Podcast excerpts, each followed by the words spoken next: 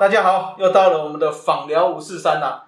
那常常大家都说我们大叔们啊，年过四十做这个这件事情，就开节目这件事情哦，很神奇嗯哦，那很厉害。不过我们今天请到这位来宾哦，更厉害。更厉害。这个大家前几个哎一个月前吧，六六月七六月七，对，对，中华职棒的测试会大家都有看到吗？哎，哦，我们的郑成家大哥啊，就是一个素人，应该算是素人啊。如果你在那个领域的话，哎，不是应届的呃的选手去参加这个测试会，那虽然很可惜没有上啊，哦，不过这个也是蔚为一个传奇啊。这是算帮我们 U 四十的哦，就是哦对对对对对在我们的 label 上真的是闯了一片，闯了一片天，闯了一片天，对对对。哦，那天是多少？三支三，哎，三次都上嘞。四次上哦，四次都上三个。保送，哦一个 two base 有打点。哦，哎，我每个礼拜都希望有这种表现。对对对对，哦，不要觉得四十岁就剩一张嘴，哎，我们是真枪实弹的。哎，真枪实弹什么？好了，我们话不多说，我们就请我们的郑大哥来跟大家打声招呼。Hello，大家好，我是郑成家 Aaron。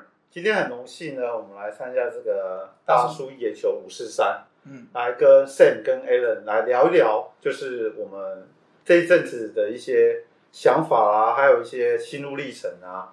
待会呢，可以跟 Sam 跟 Aaron 可以好好我们来讨论一下对于棒球，尤其一些基层棒球的一些想法，对我们都可以好好来沟通讨论一下。嗯，好，我们知道，其实郑大哥是算是哎三级棒球出来的，对对对对。嗯那后来没有继续职棒入，那反而成为哦，不管是哎科技业的高阶主管，嗯那也有自己创业过嘛。嗯，哎，那现在还有哎 YouTube，对对 YouTube。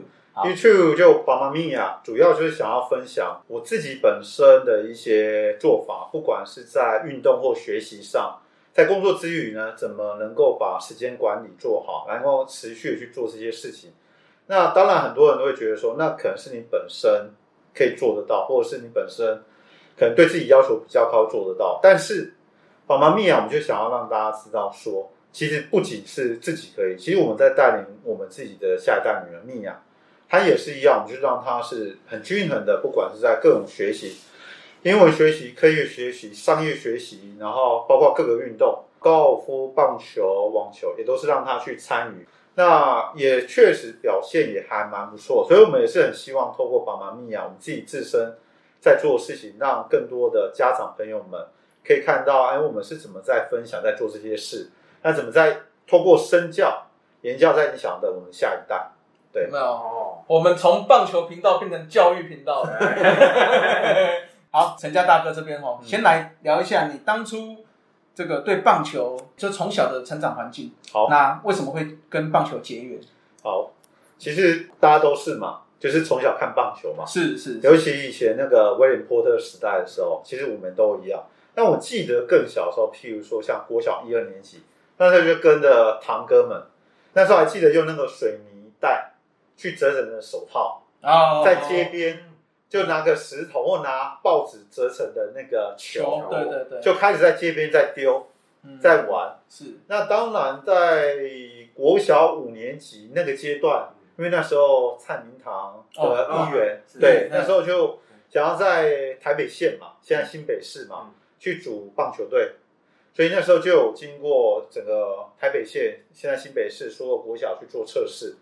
那老实说，我那时候还蛮信心满满的，因为我觉得我从小就还蛮对运动还蛮在行的。嗯，可是那次测试滑铁卢啊，哦我没有被选上。哦但是我双胞胎弟弟郑成伟、嗯 Win 有被选上。好，OK，那你知道吗？当哥哥的就常常下课就去看他去打球，啊，然后骑着脚踏车，就想说我能不能去打啊、然后后来教练就看到说，哎，那个是你哥哥，问我弟弟嘛。然后他说对，然后教练就说，哎，那他要不要来打？哦，所以国小五年级就是阴错阳差，从一个落选选手，然后后来就进到新武国小的少棒队啊。嗯，对，那那时候就是呃蔡明堂议员，那时候就是从新武国小，然后三重国中、东海高中，也就是等于古堡的前身哦，嘛。好好。对，然后后来就我有到台湾大联盟，那时候就是业余培训选手，是因为你知道吗？早期没有当兵是不能签职业约嘛。哦，，对对，对，那那时候我们都是未当兵的，所以当他们转职业的时候，那我这边就是未当兵嘛，所以就离开了球场。嗯嗯嗯，但是啊、呃有一阵子老实说哦，就是离开了球场，没有办法继续自己的棒球生涯，是。所以我去做了模具工。哦，那时候就想要学一技之长，嗯嗯，然后那时候去做了模具学徒。可是，在那个当下呢，就会觉得说，难道我想要一辈子在比较工厂或者是阴暗的地方去工作？所以那那一次呢，我就有突然有一个在某一天就是很冷然后又很暗的环境底下，我在学怎么做模具的时候，我那时候就有突然一个想法，我想要去学英文。哦，嗯，所以这一点也是确实改变我职涯很大的一个问题。是高中毕业之后，高中毕业之高中毕业之后，后对。还还没有进大学，还没。那一段时间，对，没错。，OK，所以呃，也是因为那样的情况之下，然后我想要分享一下我学英文，因为我觉得这一点是确实改变了我人生职涯很大一块。我也是很鼓励这些年轻选手在打球的阶段呢，其实就可以有一些不同的学习，不管从你的兴趣或从语言，英文确实让我改变很大的职涯，也让我可以到后面，不管是到科技产业，那或者是呃我们自己语言或跟朋友的沟通，国外朋友沟通。这都对我们来讲都是一个很大的一个转变。嗯是，对，所以在那时候我去了地球村补习班。那我想讲一个叫，刚开始我进去的时候呢，其实我连 This is a pencil 我都不会。哦，哦，然后分班呢，分到那个最初级班，然后外国老师上课嘛，我连一个字都听不懂。那时候高中毕业已经十八、十九岁、十八岁左右嘛，嗯，然后就问了隔壁同学，哎，老师在讲什么？隔壁同学就回我，我也听不懂哎，我就知道啊，那我们这班的程度真差，那我们要怎么学才学得好？那因为你知道吗？你没有打球，你专注在学英文，你还是需要工作嘛。所以后来我还是持续的在做白天做模具，当学徒。那下班了以后，就是洗完澡、吃完饭，我就发挥运动员的精神，嗯我就告诉自己说，这是我要做的。是，所以从那时候，我就每天下班，劳力工作下班后，我每天大概花三个小时，从最基本的背单词开始背，但一开始就是容易忘，嗯然后不容易背起来。嗯嗯，可是当这个 learning curve 这个学习曲线上来的时候，我想大概半年左右吧，我发现我进步很快。嗯所以人家就是一个成就动机嘛。当你觉得你越来越好，在某部分的时候，你会愿意更花更大的 effort。有成就感的，对，没错。继续下去，对，所以也是因为这样呢，让我后面建立起我自己的这个基础，所以才有机会跨进科技产业这样子。哦所以那在三级棒球的阶段的时候，其实以那种主科国英数那三科来讲，其实都还没有太多的时间去上这些课。对，因为你也知道嘛，大家其实如果从小都是在所谓的这种科班训练的情况之下，其实花最多的时间都是在球场上。球了，对，没错。那打完球或许大家有心而无力，哦因为你一天你可能训练七个小时、八个小时，对，那之后你可能也累了。嗯，就算你有心，你也没有那个体力了。是是是。其实这个就是我们节目一直在推广的啦，就是希望哎、小朋友如果真的想打棒球，是应该朝所谓社区棒球去打，嗯因为你在社区棒球，你不会真的专注在球技，而是棒球对你来讲就是一个兴趣。对，那你还是可以兼顾你的，不管是学业，不管是家庭生活。嗯，那等到了，哎，你真的到了国高中，开始发现你是很顶尖的这个 top 的选手，你再考，那你再考虑去打所谓的精英科班这边去发展。我们的节目都希望说，哎，台湾的棒球也是应该要这样子走，会比较好。就是对，就是对小朋友，对，就是来讲，你说在三十年前的时候，像我们小时候那时候进三级棒球的时候，往往说你进科班，嗯。可能你的那个选择就没了，对，一下就没了，瞬间剩下棒球。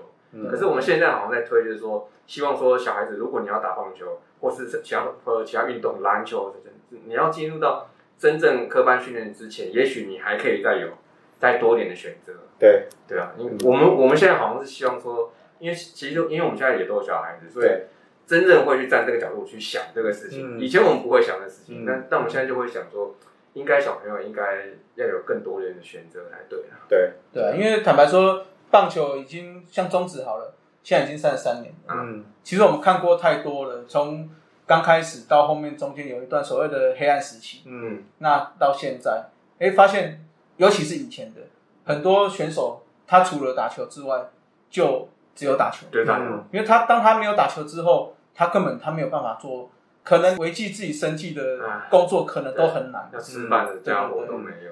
所以郑大哥这个经历哈，我觉得是可以给不管是现在的家长啦，或者说现在你正在打球的小朋友，那我觉得你们也要好好去思考说，哎，除了我打球之外，不管是语言好了，嗯。或者是说一些一技之长，你真的要好好的先储备着，对，因为坦白说，我们看过太多选手是很有天分，一个受伤你就没有了。没错，对对对，所以我还是期望大家还是要朝向普及化发展啊。当你普及化的时候，台湾棒球才能称为是国球嘛。嗯对对，现在是赢球现。在就赢。好那为什么会想要去参加中职的测试会？参加中职的测试会，其实呃，刚才提到说我那时候在纳鲁湾对他们大联盟，那因为都还没当兵嘛，所以没办法成为职业球员。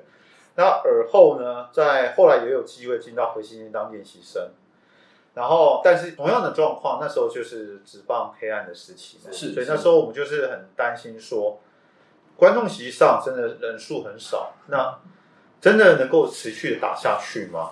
所以那时候也因缘际会的进到了大学，就大业大学。嗯那时候因为又不是体育科系，所以我们就念一般科系。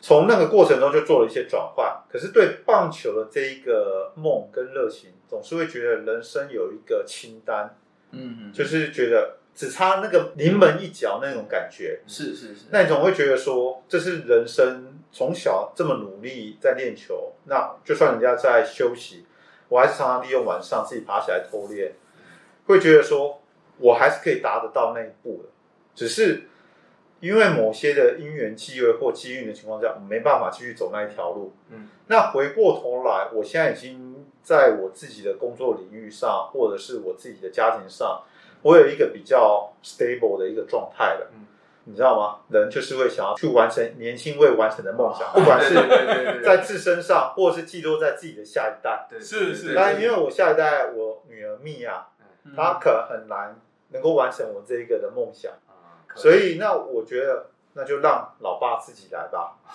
就是完成自己一直以来的梦想。那当然，第二个部分就是让自己的女儿也能够感受到，就是不管是从身教言教，可以去知道说，爸爸一直不断的在挑战自己，嗯不管是从工作上的一个领域，从一个球员转换到不同的领域，那从一个领域又愿意去再去为了一些理念、想法再去创业，然后当然还有一些自己本身不断的在学习的一些挑战，是是，对，那也让他感受到爸爸都这么做了，那这个好像是理所当然就是这么做，而不会只是爸爸妈妈叫你这么做，嗯，但是我每天在玩手机。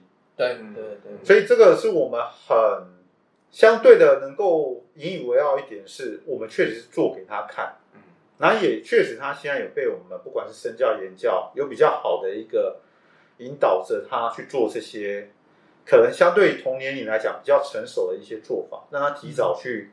啊、有这样的习惯跟这样的想法，让他去自然而然去朝着我们希望引导他的方向去做。这是是第二方向。当然，最重要的第三方向就是我们刚才在讨论，就是基层棒球这一块。像我们以前打球，也是都是看着神拜，就觉得哎，神拜就是我要当国手，我要打直棒，就是直接 straight forward 就这条路。就有这个目标。嗯对对，就这个目标。那我走了一条不一样的路了。嗯所以我觉得或许可以有一些不同的案例，让这些年轻运动员们可以去看得到，说，哎，我不一定都照着神拜一直走的路，我开始有不同的案例可以去参考，说我可以在我的运动职涯之外，我怎么去规划我另外的人生的目标。流汗花明又一春啊！嗯你有些时候不是你自己本身能力或者你本身的问题，但有时候受限于大环境。不是每个目标都是能够那么顺利如期去完成，或是能够 reach 到，或者去能够 complete 这个 target。是是，那你多有一个不同的一个方向备案，那个说不定反而走到不同的路以后，你回过来看，说不定这一切都是冥冥注定要让你去走另外一条路，让你有更多的影响力，来影响跟帮助更多的人。是，所以这也是我当初想要去参加这个测试。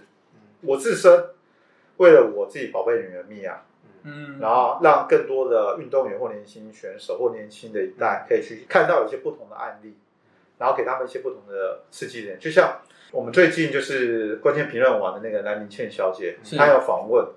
那昨天她跟我太太有做的测访嘛，嗯然后她也提到说，她有去问过这些基层的运动员，就说：“哎，你们有没有看过这个案例，郑人家这个案例？”他们说：“哎，有注意到。”那确实给他们一些不同的一些刺激的点。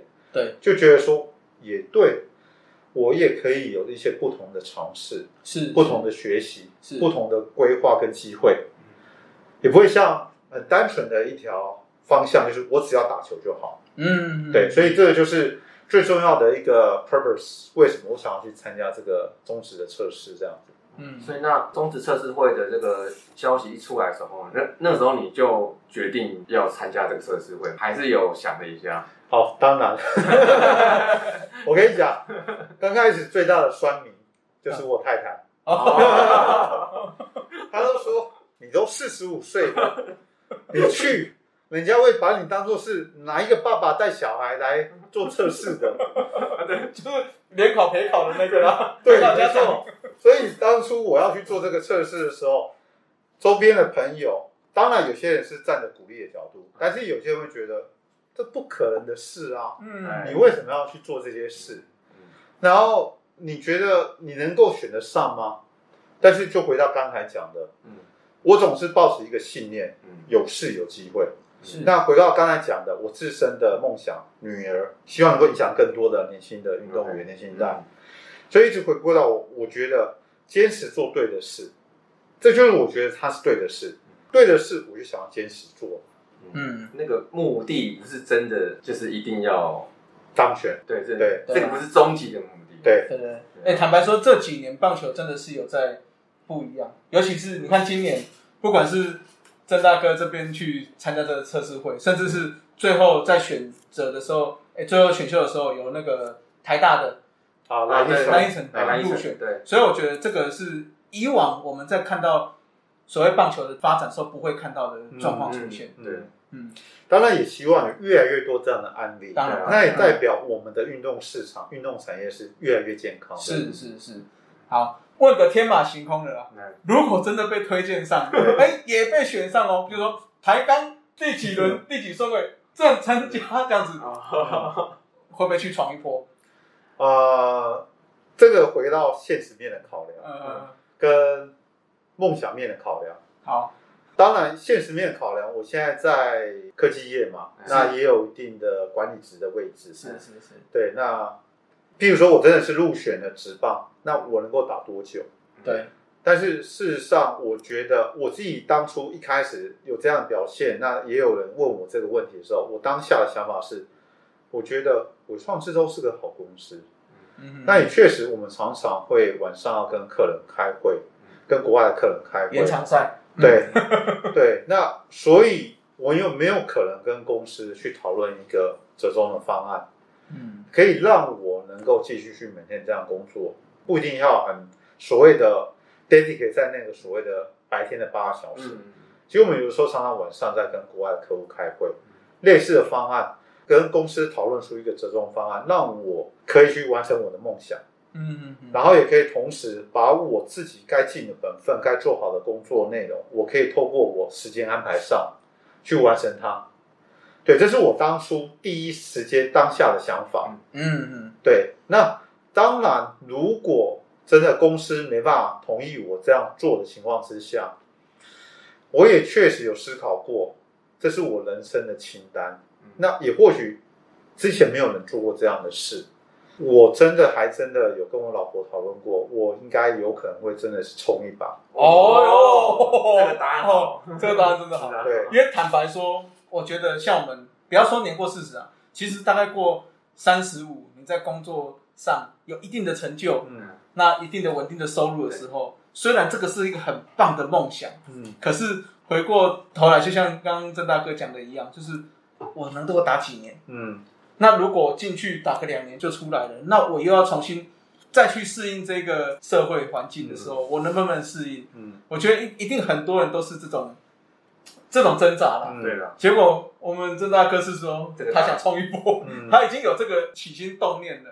我觉得这个非常猛。这个很难很难能可贵了，因为大部分人都会觉得说，应该会现实的考量，嗯说工作你要维持工作，维持生活，嗯。然后 stable 的状态这样子，对。你要维持。那这个时候，然后要去职棒的话，如果有这个机会的话，可能不会是一个第一选择对，就是 就放不下了。对，能让你维持现在稳定生活的这一个，对，那当然梦想是这个是无价的，嗯。对，我觉得这样，但我想应该大部分人应该都会比较保守一点，刚刚有讲了，虽然进去不知道可以闯几年嘛，嗯，那如果进去真的闯了，你的生涯目标想要放在什么地方？打还是全垒打啊，当然，我觉得就是呃，这个事情如果能够成真，那我相信它是一个比较特殊的案例。嗯。那也确实让我去影响到更多这些年轻运动员的想法，嗯能够更被更更多人注意到。是。确实，比如说台大蓝一城的案例，那我如果能够同样的方式让他觉得，哎，确实我不断的在经过这样这么多年的准备跟努力的情况之下，有这样的机会点，那进到职棒场上，从那一天测试会的状况让我觉得，哎，我还真的有点信心，觉得有机会。哦，当然可以可以打出去的，不简单。对，是可以真的好好去挑战一些成绩。那或许我还没有参加测试会的时候，因为毕竟你知道吗？太多年没有真的这种实战过，顶多去大鲁阁是是去做过那种你知道投球机的打击，那跟实战不一样。在没有实战之前呢，老实讲，我信心度没那么大。而且还有还有一个最大酸民在酸民，啊，对对对，我老婆。你确定吗？对，然后经过那次测试会之后，我发现，哎，我真的还是好像自身的能力跟身体的状况的条件，好像能够应付这样的挑战。嗯对，当然，我这个人的宗旨就是这样，要我就是想要做好，嗯而不是真的只是哗众取宠。嗯是是，对，那如果真的有这个机会，我也不觉得说我好像没办法去接受那样的挑战，嗯我还是可以去真的去尝试、去努力、去试看我能够达到什么样的一个阶段，嗯做到什么样的成绩。那当然留下的价值就是希望让更多的球员看到不同的案例，可以去参考嘛。那阶段性目标就达到了。对，这个要跟大家讲哦。嗯，曾大哥那天是三个保送嘛，嗯一支安打，嗯打出了安打是谁嘞？哦，肖博义、肖博义呢？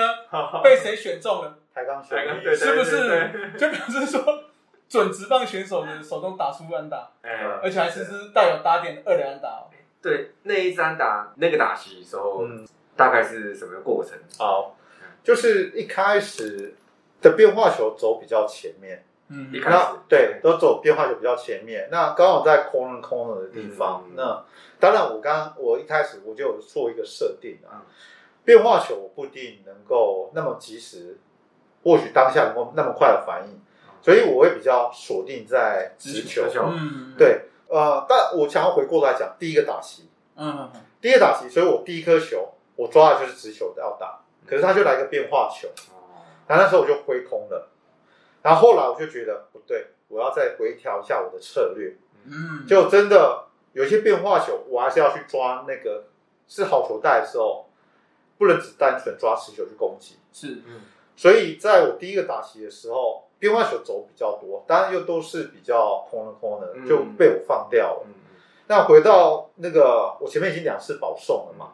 那第三次打旗的时候，也是变化球走在前。嗯那我那时候就比较更专注看球，然后我就觉得，哎，我看球的那种准确度不会差异太大，嗯。不会觉得看到球我就想挥，嗯。我真的能够跟得到它是直球是变化球，但是刚好就是都是比较空的空的，然后被我放掉，我没有真的去追打它，嗯。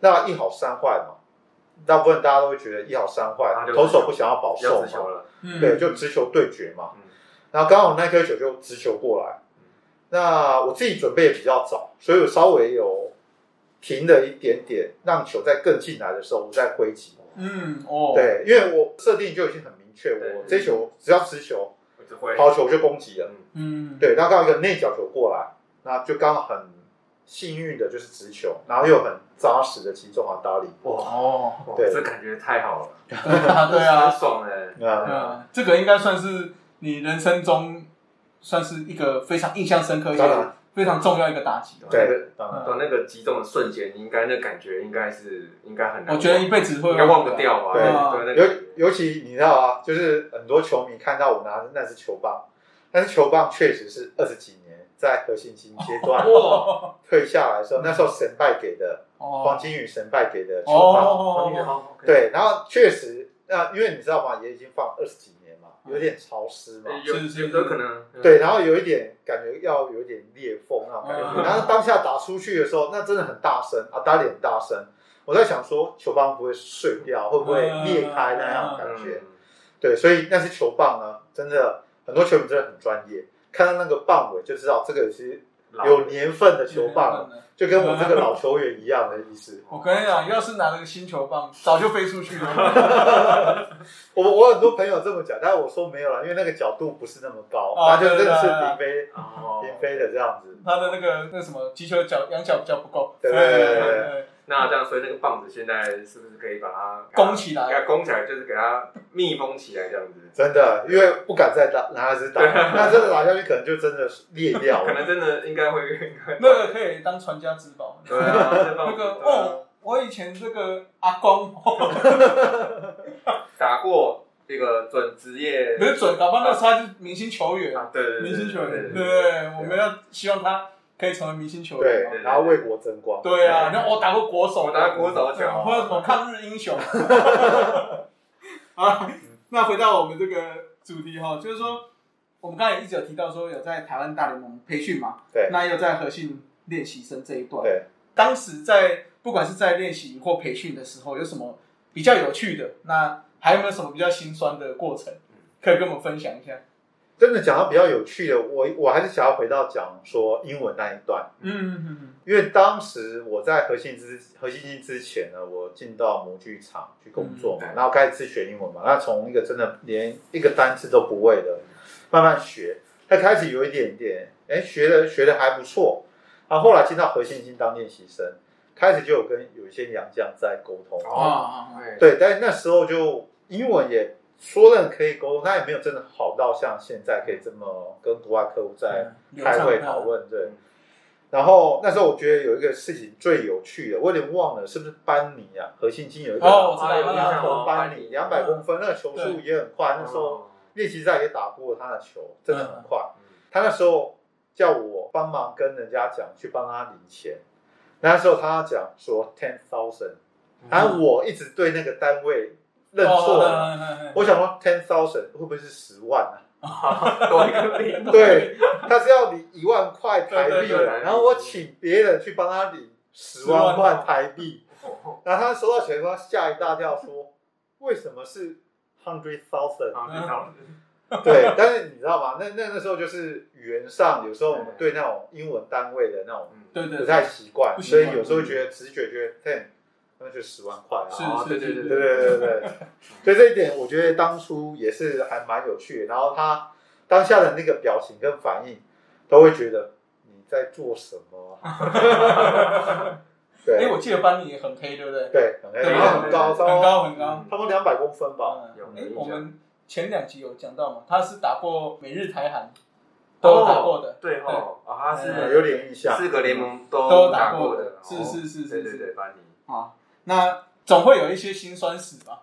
哦，辛酸史哦，嗯，其实呃，大家也知道嘛，就是有时候个人的努力，有时候不一定能很直接成绩能够表现在球场上。对，然后当然有些会受限于呃，有些因为你知道，我们那时候整个团队的成绩也不是说真的是高中的时候也不是真的是前几的，那可能还在一定的，比如说前八或前几，但也不是所谓的 top three 的球队。那当然相对的被注目到的就比较少。是所以那时候在纳鲁湾那段时间的情况之下，基本上其实我不是被关注的球员，反而是以前像有叶神龙、李建志，哦，是当时的那种高中明星选手。嗯嗯可是事实上，我因为你知道，从小自己的自我要求跟透过呃一些，比如说报章杂志、职棒杂志的那些分解动作的模仿学习，然后透过晚上的自主练习，嗯我一直觉得对自己的基本动作是非常有信心，不管打击跟投球。对，所以那时候在纳鲁湾的时候，台湾大联盟的时候，那时候不是被关注的选手，可是事实上在球场上的打击表现，那时候的职棒教练都觉得，哎，我的打击动作、基本动作是很扎实的，没有什么太大问题，临场的表现不会太差。嗯，可是也不是被关注的选手。哦是，你会觉得好像自己的努力也不是那么被别人关注到。嗯那所以这个我也想要衍生的，就去鼓励一些球员们。其实你看，今年那个阮成宇，啊嗯嗯嗯很多球员开始他不是所谓的名校球员，是可是他确实有他的天分或者他的 potential 的这个潜力。嗯慢慢的、慢慢的，他愿意坚持的去做，总有一天他会被发现的。嗯。对，所以那时候我很大的一个感触，会觉得说，好像自己再怎么努力，也不会被别人看到。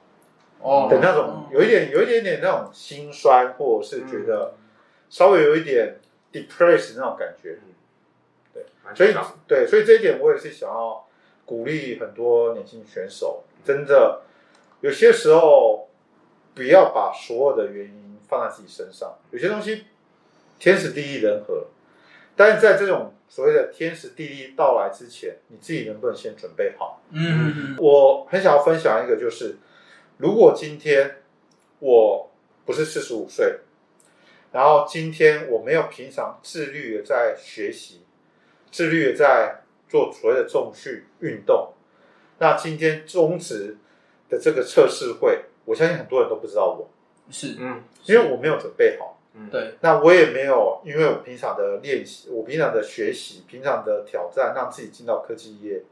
对大家觉得，哎，有一个这么特殊的案例，是是，我相信可能没有人知道谁是郑成家。嗯所以我想要表达一点，就是我很清楚说，不管终止测试是不是我的终极目标，但是我很清楚的知道，不管是运动，不管是学习，不管是各方面挑战自己，这是我一直在做的事情。嗯虽然现在可能还没达到水到渠成、天时地利，但是我要先做好人和嘛。嗯，对，我先把我自己准备好，准备好，嗯那一天机会来的时候，我就有机会去机去会了，是，嗯抓到这个机会点。嗯所以这也是鼓励一些选手们不要那么快就放弃，这些都是你的养分，哪天快速成长的一个很重要的养分。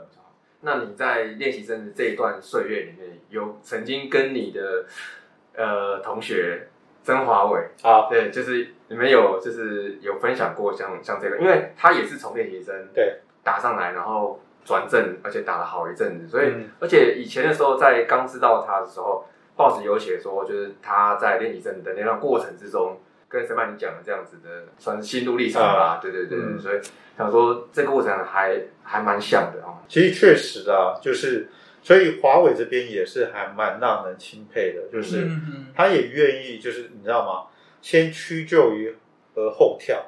是嗯是嗯。是，当我们今天确实我们在所谓的呃这些所谓的先天条件，或者是这些关注度不足的情况之下，我们一定会有一个心里面的压力，会觉得说，那我要怎么哪一天能够 reach 到现在这些所谓的好球员的这个阶段？嗯但是很多时候不是你一步即就嘛，但是这中间确实要经历过一些心理的建设，跟不断的努力，所以我相信他当时也是面对到，我不敢我不敢讲说绝对，但是我们当时也觉得说，难道我们要持续这样吗？嗯我们有出头的一天吗？所以你会面对到那种天人交战，嗯，要不要继续？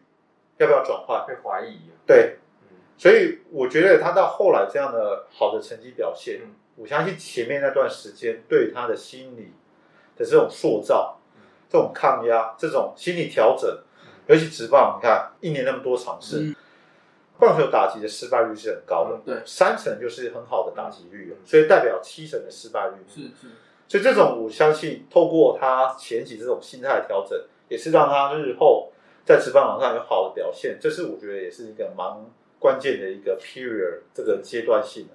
一个蛮好的案例啊。对啊，嗯对对嗯对嗯。好了，讲到这个哈，刚刚有讲过，其实郑大哥在私底下他都是很认真哦，像刚刚我们讲过嘛，光背英文就晚上要花三个小时在背。哇，哎，大部分人这三小时哦，就是好好睡觉休息，可能他会花出三小时在准备这个。对。那我们也知道他有在经营一个 YouTube 叫做“爸妈密啊，咪呀咪呀咪”，爸就是他啦，对，对对对，妈就是酸米，酸米。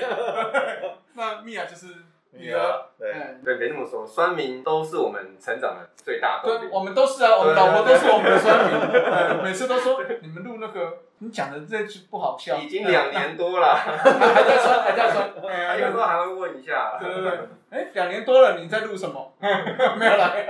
好啊，那当初做这个的出发点，刚刚一开始有讲嘛，就是希望女儿可以一起成长。对嗯对对对，那我们先介绍一下你这个 YouTube 好了。好，这个呢，爸妈咪呀英语动一下，顾名思义就是爸爸妈妈跟咪呀。嗯那因为我的老婆她是英语老师，哦，嗯她也教学了有将近大概二十年了啦。她从很年轻的时候，十几岁就开始在教英文啊。那现在也在就读那个师大英语教学博士班。哦哦哦，哦，对，所以我们就有一直，不管是我自己本身，我老婆，那当然我们也相对的让我女儿蜜娅，就透过我们的引导方式跟教学方式，让她从小在接触英语。嗯嗯对，然后再来就是我自己本身很爱好运动嘛，不管刚才讲，我最爱好棒球、是高尔夫、是网球、羽球、桌球，各种运动其实都有在参与。是，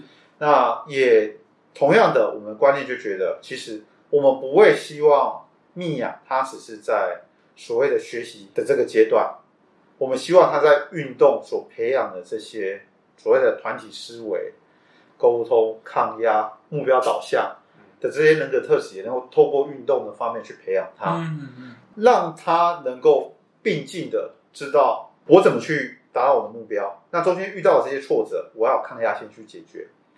所以呃，我刚开始在做的时候，大家都会觉得说，我可能个人比较特殊案例。我从以前在打球的时候，就会去做一些分解动作的研究。对晚上我会自己去偷练。是，那大家会觉得说，这是你个人的 personality 嘛？你个人特质，你会这么做吗？嗯可是我一直觉得说，这不单纯是个人才可以做得到，我相信下一代也都可以。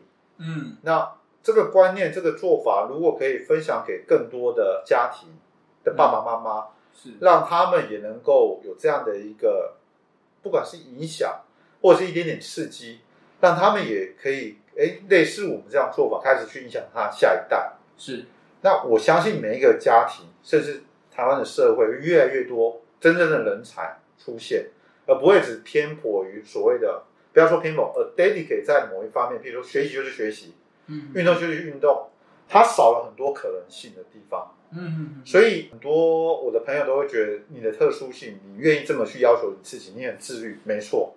可是我们就希望透过爸妈咪呀，真的去分享我们是怎么在影响着我们的下一代，影响了我女儿蜜娅，那包括我老婆也是，不管是英语的精进、运动的精进，那当然我女儿不管是英文学习，包括一些商业的思维，我们都会从她可能六岁、七岁就开始引导她，嗯甚至有一次很特殊案例，我想要分享。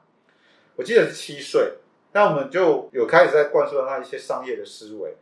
她有一次就跟我说：“哎，爸爸，周六可不可以跟你约两个小时？我们到沙发区那边，我想跟你讨论 business model。” 真的，他就提了几一两个，他觉得哎，他想要做的这种 business model。那时候七岁，七哦岁，对，嗯，然后我觉得很好。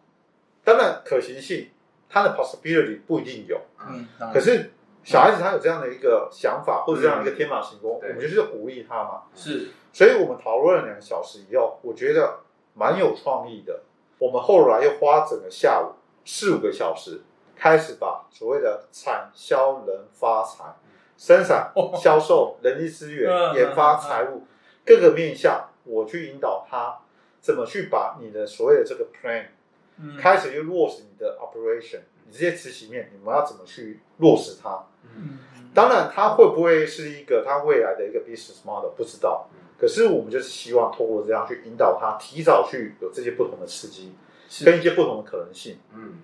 包括运动，包括英文，包括其他都是。所以我们最大的宗旨，我老婆也说，你一开始你也没有人看啊，你难道你要花这个时间吗？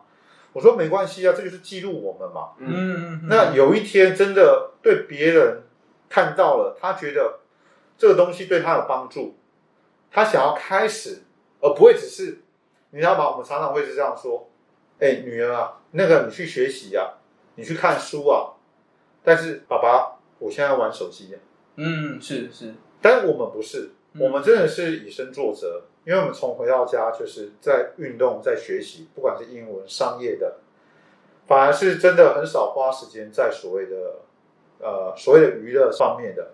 那自然而然，他也是耳濡目染，他会觉得确实这好像是自然而然我们家人都在做的事啊，他不会觉得好像怎么只有我在做。是对，所以这个很大一个宗旨就是希望让更多的爸爸妈妈们也能够被我们有一点影响，然后开始愿意这样带着自己的小朋友开始去做这样的事情，然后让小朋友也耳濡目染跟习惯于做这样的事，嗯很大一个重点，习惯了他就无痛学习。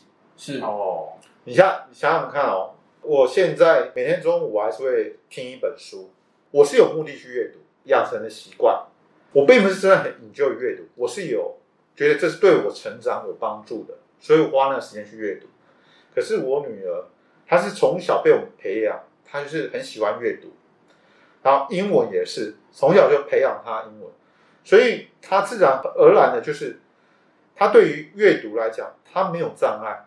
嗯她没有排斥感，她就是很自然而然，这就是她每天在做的。就是一个习惯，对，嗯语言也是，所以你可以看得出啊，他反而是很事半功倍。对，但是我们真的花了很多苦力心思去把自己 build up 起来，嗯嗯嗯我们就真的是事倍功半。嗯对那是不是让小朋友提早更早去习惯了，自然觉得这就是我 routine 在做的事，嗯，他减少很多这种阵痛期。这个就是刚刚一开始讲的啦。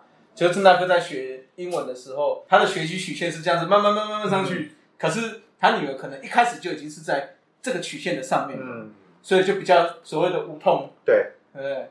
所以我们有没有？我们这里除了是棒球频道之外，我们又是育儿频道跟经济 商业频道，因为刚刚有讲到一些对 business model 嘛，对产产销人发财，对，啊那讲到这个哦，希望做一些影片的拍摄嘛，嗯那影响慢慢影响到一些人之后，希望把你的理念发展出去，其实就跟我们做自媒体是一样的啦。我们也是一开始做没什么听嘛，哦，现在对啊。也是有有几千人在听这样子，嗯呃，算是啦，至少我们去球场，偶尔还会说，哎、你是光头大叔，那表示说我们在做这一块是有让一些人看见的。嗯那啊，像我们上个礼拜念留言也有说，哎、他他是个牙医，啊对。在牙医工作嘛，啊，所以就看到一个小朋友，哎、对就说有在关心这个基层棒球，对。哦，就觉得说，哎、至少我们在做这一块算是有值得啦。就默默的还是嗯。有，真的是在我们想象之外，有有一些人是真的是有被影响对。到，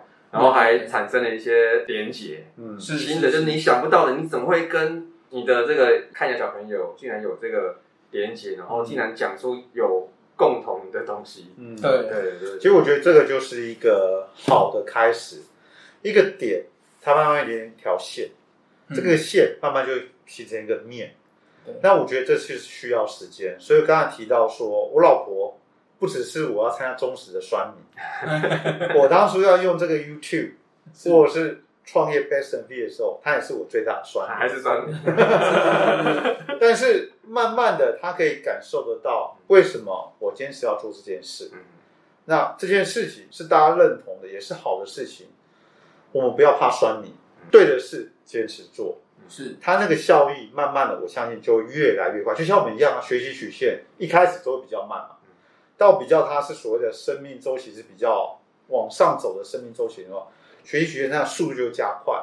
对我相信你们在累积这些听众们，这些影响力也是一样的道理。是那我们在做 YouTube 刚开始的时候也是没什么的，那慢慢的可以看得出啊，现在开始累积的速度比较快，嗯然后开始有一些家长朋友们会来问我们说，哎，那你们是让米娅是怎么在做这些事？哦有互动哦，对对对，怎么去影响他？怎么去让他习惯这些事？这就是我们想做的啊。对对对，就回到我们一开始，我们还没录音前聊天的啦，嗯就是说，其实我们在做自媒体，各自都会有各自的目标跟想法啦。嗯那就是希望说，哎，我们的目标跟想法能够影响到，哎，一些从小慢慢影响到大。那更希望我们的一些的目标可以达到。对并不是我们真的想要用这个来赚到钱。嗯，哦，嗯坦坦白说，就像我们嘛，那像你们做这个，也不是为了这个收益在做，对，更何况我们还是负的 EPS，节目还是负的，对不对？哦，那就也要提到说，我们一开始说，哎，我们在工作上会不会受到影响？嗯。哦，就回到一开始节目前的聊天呐、就是说，哎，我们在做这个，就是一个不管是影响大家的事情之外，也对我们自己本身就是一个成长啊。嗯，哦，就比如说我录这个节目，我要做了很多功课嘛，对，我要去观察很多，哎，不管是中职的大小新闻，那一些棒球的相关知识，甚至我们有接触到一些社区棒球，嗯。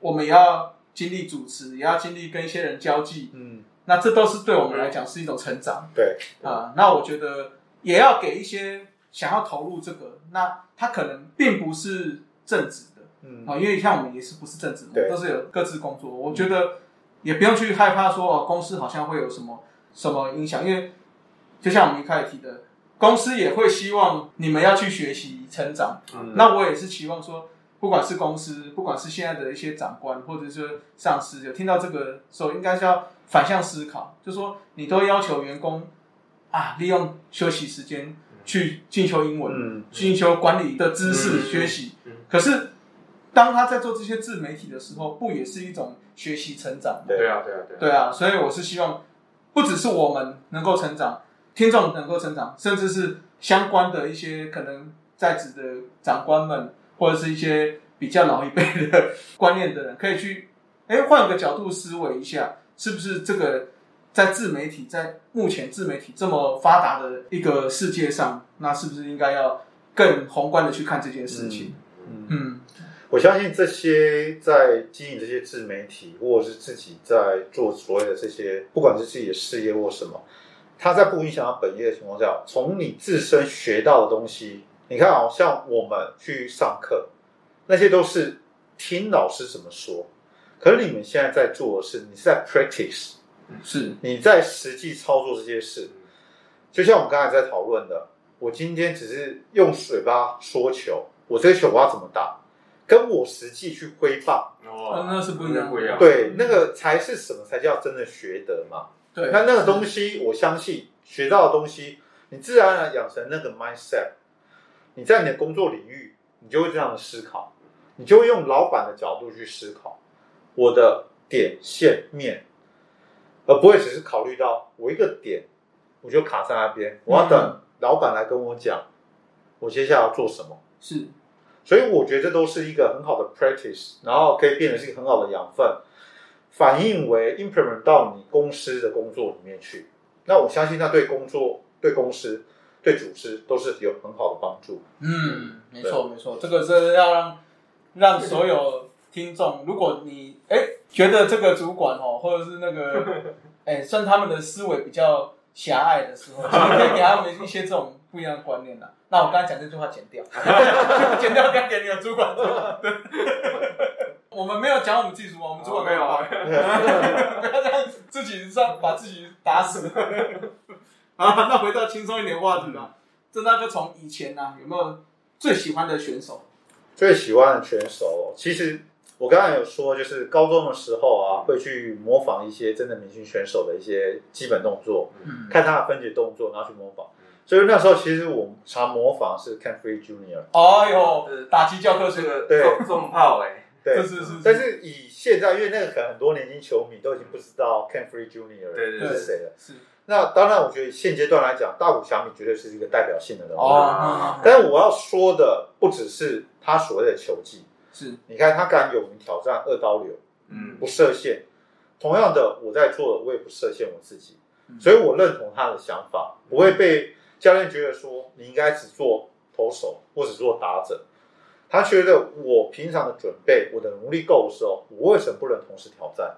对，我在创造我自己的历史，创造棒球的历史。嗯，但是我想要延伸的，他让我更为什么觉得是一个我觉得最喜欢的选手，而是他所呈现出来的不单纯只是一个棒球选手，他的所谓的自律，他的给人家的仪表，所谓的气质、态度、礼貌，嗯，我觉得未来的棒球选手，尤其年轻一代选手，应该朝这样的目标去，对，让人家觉得运动选手、棒球选手他有不同的气质，他在他的专业领域有很好的专业表现之外，他所呈现出来的气质跟礼貌，真的那个让很多年轻的小朋友们可以去好好去学习。这倒这倒是就，是一种他在塑造一种运动员的风范，对。不只说他是打棒球的，对。他身为运动员，他有一个他有一个风范出来，对。是让其实现在全世界应该可以讲，全世界嗯。有在看棒球或者有在看他的人，嗯，都可以看得出来，他真的是一个现在正在改变历史的一个一个选手，一个棒球员，真正。但是对于劳工来讲，他是劳工支持，对他劳工真是 薪水领那么少啊，做那么多份事情，薪水真的是还要当当所有那个年轻人的楷模，对。啊，这个我们要谴责他。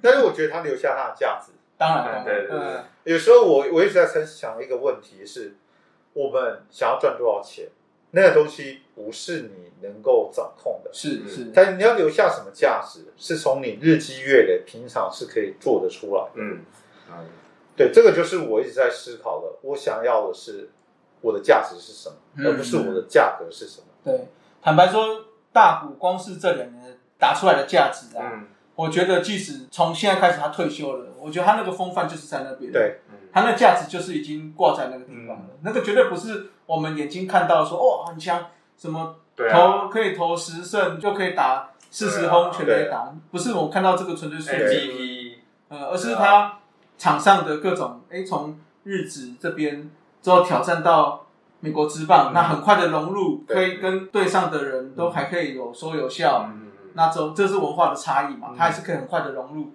那面对媒体，嗯呃，也算是非常有非常有规矩啦，嗯哦，就是说也不会越矩。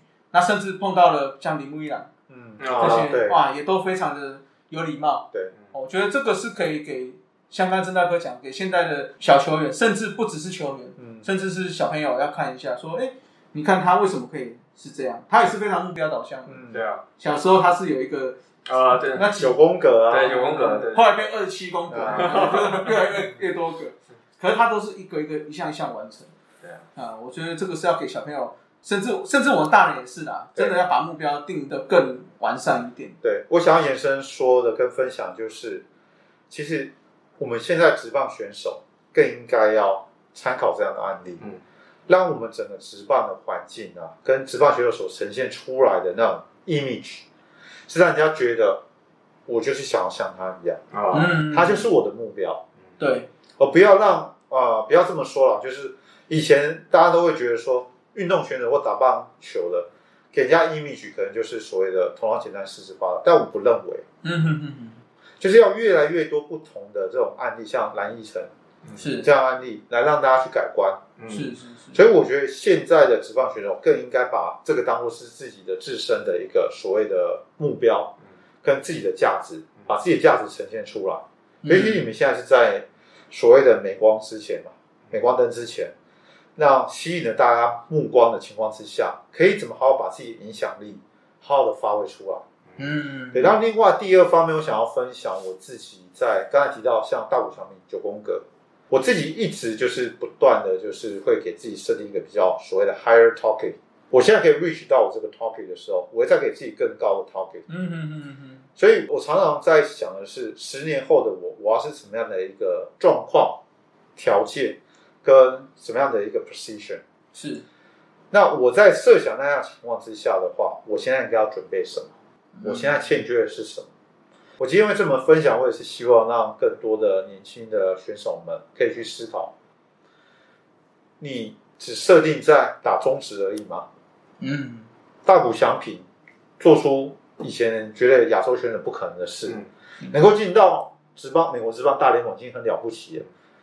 他现在是美职里面最好的选手了，嗯嗯，对不对？是是，所以不单纯只是设限于中职，也不单纯只设限于美职，可不可以超越大谷翔平？可以啊！以前 Baby Ruth 大家都觉得这是神兽，没人可以超越。是，大谷翔平远远的超越了他，对，我敢这么说。嗯，他是我们所谓的百年一遇的选手了。对啊坦白说，因为从来没有人是可以投出这么快球速，嗯，可是他是稳定的哦。对那另外，他可以有这么好的所谓的 raw power，对，那甚至他的跑垒速度，对也是都是非常高水准的对。虽然我们不能拿所谓的那个岳飞打张飞啦，啊，哎对对对，但是很明显的知道说，至少大谷翔平已经是当代可能已经是 top 中的 top，对。还是可以让大家成为一个很棒的目标啦。对，嗯，把自己的目标设定高一点，对。你或许去会可以挑战更高的成绩嘛。嗯，就像我们的王伯龙一样，哎 虽然我们都在酸他说啊打不好打不好，但但是至少他还是比你们一般酸民，人家是这个挑战到日本职棒虽然不顺遂，嗯，不顺遂就像我们讲的，有时候不是个人的原因嘛，是。有时候是天时地利人和嘛。对对对那当然他已经做他最大的努力了，嗯。那我们就当然要鼓励他嘛。嗯，是是是他敢勇于去挑战嘛。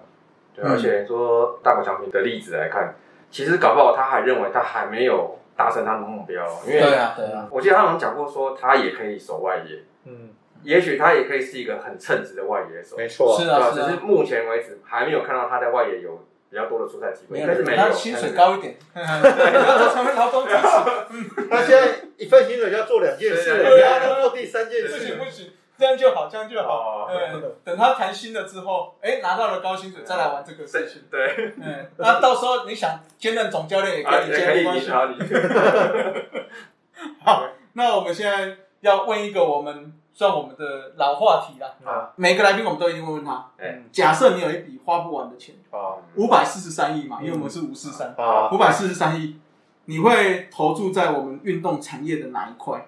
你想要怎么做？去改变它，嗯对对对，这个问题啊是很好的问题。其实呃，以前我在创业的阶段，我说过嘛，都会设定比较大的梦想。嗯那时候我也想过，当我今天我的 business 被审批很成功的时候，我有这样的资源的时候，我想要做什么？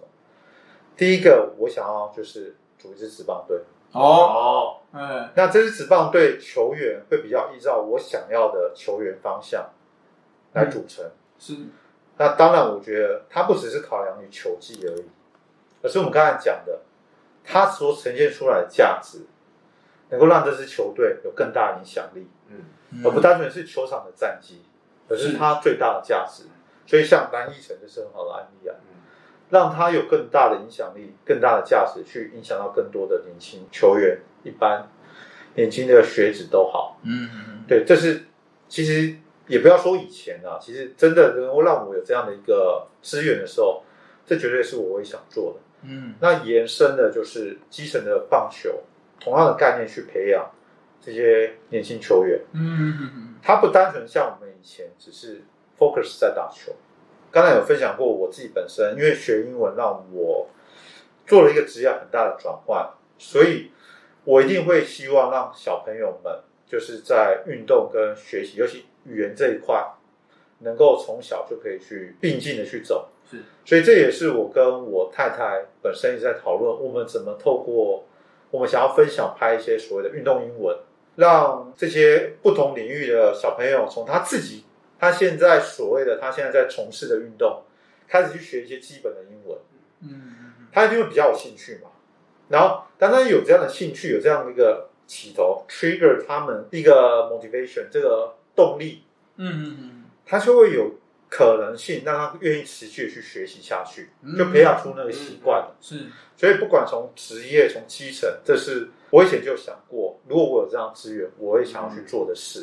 哦，对，那当然第二个部分的话，就是大家都说运动归运动嘛，但是怎么把运动跟娱乐结合？毕竟在科技业有一段时间嘛。那其实我想过的 business model 也还蛮多的啦，就不只是为去引导我女儿，我自己也常常看到什么东西，我也在想，这个如果是我自己，我要怎么把它变成是一个 business？是，所以我觉得运动科技这一块结合所谓的运动娱乐。啊，当然这里面有一些概念，就是机密哦，我觉得当然当然。对对，就不分享太多。但是怎么让运动本身它还是照它的常规运动，可是可以增加额外的娱乐性，通过科技让它增加它的娱乐性，增加所谓的球迷之间这种 entertainment 的这种成分多一点，是。让它除了看球之外，它有多一点运动娱乐的东西。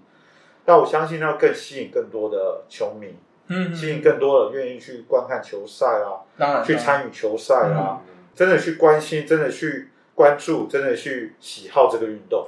对啊，不然我想影响一下我身边的人，就他们都说球赛好无聊，真的没办法。嗯，嗯对，就是所以说我们要，我们如果有资源的话，能做一些改变一些什么东西，让大家去看棒球的这个事情变得有趣啊。没错，联盟啊，或者是说美职，他们也都在想这些事情啊。嗯，是啊是啊，啊，其实就像我们以前常讲的啊，说各球团做一些拉拉队的活动，也不为了就是之一啊。就是为了要啊，多吸引人进来。方法啊。对啊对啊。这就是一个很好的开头嘛。对啊。但是怎么让它是更广泛的、是，更多元的、更多的元素可以进来，而不会只局限于拉拉队，嗯。对，拉拉队在扩编，嗯，啦啦队在换血，或许有不同的面向可以再 implement 进来嘛。对对对，现在附属棒球队，对，你看就是扩编、扩编、扩编到，然后变成副棒球队。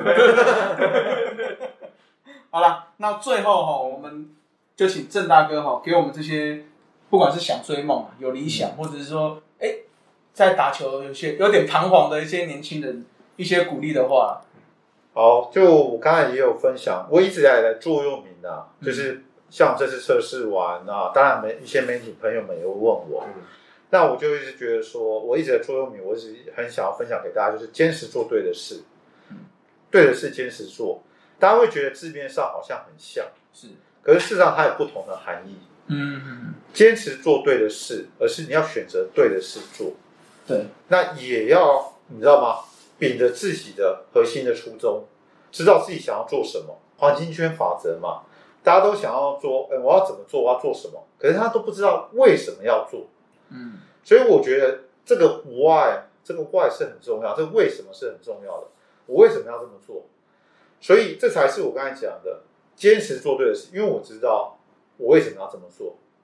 那当你也知道的时候，你就是坚持做下去嘛。坚持做下去，我相信它可能或多或少有一些不同的 performance 会出来，不能如你预期，但是我相信它会慢慢越来越好。是，人家常说的嘛，就是成功的道路很宽广嘛，因为大家很多人都没有坚持到最后一刻嘛，对，都是在半路他就放弃了。可是真的坚持的人，他可能到最后面，他会发现没有人在他身边，因为只有他坚持下去了。是，所以我一直以来做米也是这样，不管我之前在做所谓的 best fee，然后爸妈咪啊，大家会觉得，哎，你们是不是想要以最大获利或什么来考量？之前我们也会比较想的是说，会有这种担心，因为毕竟我们本身的个性也不是那种，你知道吗？太想要去跟人家计较，或者是去争取什么，对比较温良恭俭让一点。可是我们也会觉得说，如果你有这样好的想法，有好的做法，有好的案例，我们的人设不是做出来的，我们就是这样的人。那如果能够有一些更好的影响，能够去帮助这些所谓年轻选手有一些不同的一些想法跟刺激，那你为什么要默默的躲在后面？是，这就是我的初衷，我觉得这是对的。所以这句话一直影响我在做任何事情的状况下，是我最大的所谓的这些入我这个宗旨。嗯，所以当然，我觉得这就是我想要鼓励大家跟分享给大家的，就是我不是去追求所谓的价格，而是真的把自己的最大价值能够去分享给更多的人。这是我一直以来的想法跟初衷。哦，对，我跟你讲，大家听到这一期真的是值回票价，因为通常这样的访谈啊，在外面都是要卖钱的。对，真的，我觉真的今天的所有的内容都非常扎实，而且我觉得甚至是可以在在网络上，不管是网络上啊，当做一个课堂在卖。哦，真的是那我们两个好回去好好背英文。没有，我觉得最主要就是坚持的，对，就是要要做自己对的事情对，啊！我相信这样讲起来，我们继续努力做下去，我们会做到我们想要的目标的。我干嘛干嘛心虚的笑？好啊。真的是是是是我是相信啊，就是慢慢的大家知道，然后大家也越来越认同，是。就越来越多的力量进来，这就是所谓秘密的力量嘛。哦，对对对对对，这个我这个我很早之前就有听过了，嗯，嗯，但是我秘密力量中大奖都没有，不是啊？对啊，这个我这个我们真的蛮有感触的，嗯。就当初在做这个节目的时候，就会很希望哎集结一些哎对台湾棒球有帮助的事情，哎，真的有有些时候默默的有一些人就会来帮助你，对，对。啊，这个真的就是秘密力量，嗯，所以你看，今天跟神拜这样子谈话中有很浓浓的大叔味，但是其中潜藏了很多那种 power 能量，对，就是启发不只是说我们优势值的，嗯，对不对？就像你刚讲，就是说是像一些正在想要有追梦的这个年轻人的这个阶段，也都是是啊是啊，哦甚至嗯有讲到小朋友的教育嘛，也是啊，我觉得这个都是潜移默化了。我觉得大家都一起努力啦，嗯让各自的目标可以更快的达到达成，你想要的世界可以更接近，这样子，好不好？好，那今天就非常谢谢郑大哥介绍和访问，谢谢钱爸，谢谢谢谢谢谢大家。以上就是本期的节目，希望大家上 Apple Podcast 专区给大叔们五星赞加。如果有任何意见与想法，也可以在下方留言区留言，大叔们尽量给大家解答。更可以上 FB 搜寻“大叔野球五四三”，回答几个简单的问题。就可以加入社团，和爱棒球的朋友们一同聊棒球。期待下周与大家我是是三大家下次再见，See ya。Adios。再会啦。啦啦啦，好，大家加油！